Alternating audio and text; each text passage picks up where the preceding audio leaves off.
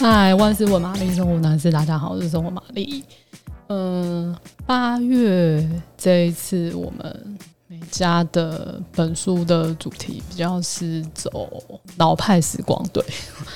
所以我就介绍了一个我自己很喜欢的空间，然后它不在台北，它在台中东势，然后它叫 Edge。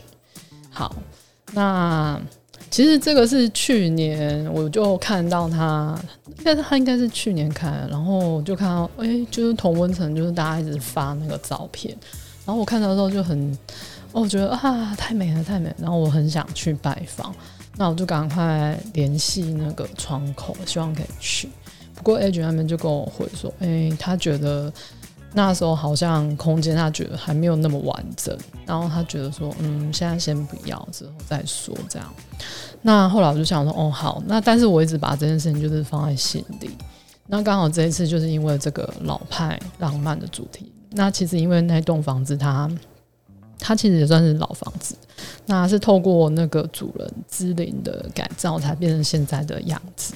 那我就觉得，诶、很适合，因为它其实不是我们一般看到的那种，嗯，老空间的，呃的思维，它有一点新的不一样的东西在里面，这样。那我就觉得很适合，然后就再约一次。那这次他很就很开心，他就一口气就答应，然后就赶快敲下时间，然后就下去东势。那其实。那个大家可以去 IG 上面看，就是 Edge 里面的空间其实很时髦，当然不是我们认为的那种很新潮、很前卫那种时髦，它有点就是差级，这个日文要念瓦比萨比这样子。那呃，我其实以前也不知道那个念差，我刚刚去查，哦，它念差这样，因为我们之前都讲瓦比萨比这样子。那那是一个可以接受不完美跟不完全，或是不是标准的一种。美的说法这样子，那我甚至他觉，我甚至觉得那个、那个、那个瓦比萨比有点像是超越时空的美，就是放在任何一个世代，我觉得它都是那个那个风格都是可以成立的，就是它不会随着时间呃有会变成说，哎、这是退了风潮，类似这样子的感觉这样。那到了东市之后，哎、我就觉得哎、好神奇哦，它的外观其实就是一般我们看到的那种。透天有院子的房子，然后很像那种六零年代的台湾的那种透天房子这样子。那大门一打开，打开之后，我真的就是吓到，就是完全不一样。就是它其实之前它只是保留保留了所有的房子的结构，它都没有动那种，比如说改空间、改位置这样子。那它就是全部都保留下来，这样它只是用软件去装饰。那木工装潢反正就是很少，就是可能大概某些地方有做啊，可是它没有全部都做死。那这其实我一直很想要跟，就是如果你也是这样一样很跟我一样很善变的人的话，其实我很推荐这种做法，就是因为比如说像有时候我会觉得，哎、很想要换一个什么位置，比如说呃沙发的位置想换一下，电视就会，那你沙发换了，你电视。就是势必有可能就是要换，也要换一个位置。但是如果你做电视柜，那这个东西就有点不能成立。那所以我就很建议，就是如果大家以后有房子啊，想要就是做做一些做一些设计空间的规划话，我是蛮建议这样做法。就是如果你是很 很喜欢一直有变动的人的话，就是是用家具软件去呃去装饰你的。居家空间不是说做用木工装潢的方式，因为那些都做死的这样。那嗯，他选的家具也不是什么超名贵的品牌，然后或是说也不是每一样东西都是有品牌的，就是他很懂得放进合适的物件。比如说像门口有一个打开那个交易厅，我就觉得哇，就是你会觉得哎、这是一个什么？国际的精品旅馆的一个小空间嘛，好像又不是，然后就是这就是在东势，可是它就是可以营造出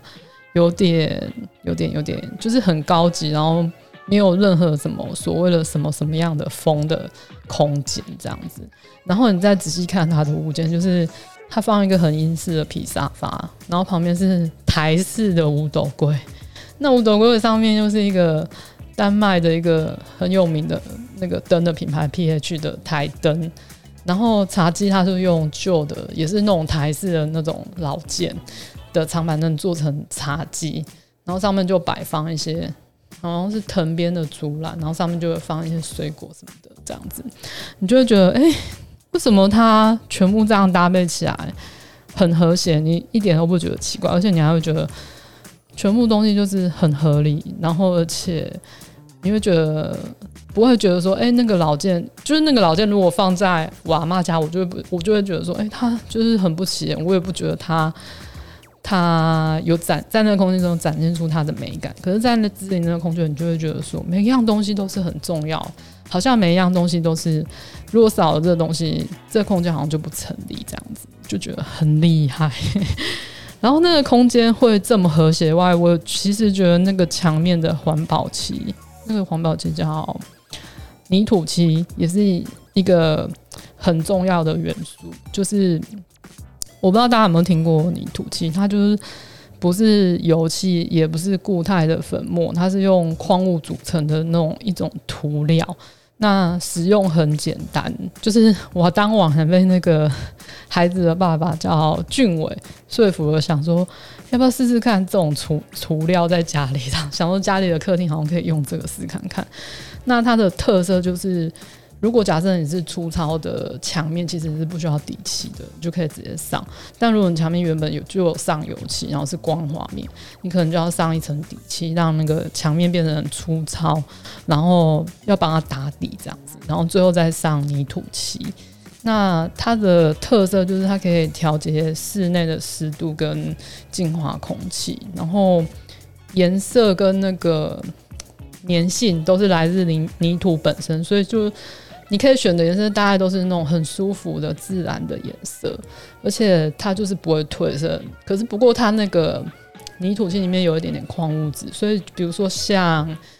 我那时候，我今我今年去到那个 Edge 的时候，我就会觉得，哎、好险我是今年来的、因为它一开始的时候，当然就是整面墙也是漂亮，可是你会知道说，哎、它是新的。那今年再去，你就会发现那个泥土漆，比如说像角落有些比较潮湿的地方，它就有点点，因为它里面泥土漆里面有矿物质，然后因为潮湿，它可能生锈，就会有点斑点，因为像晕染的感觉，你就会觉得哎、很合，你还是不会觉得说哎、不好看这样子。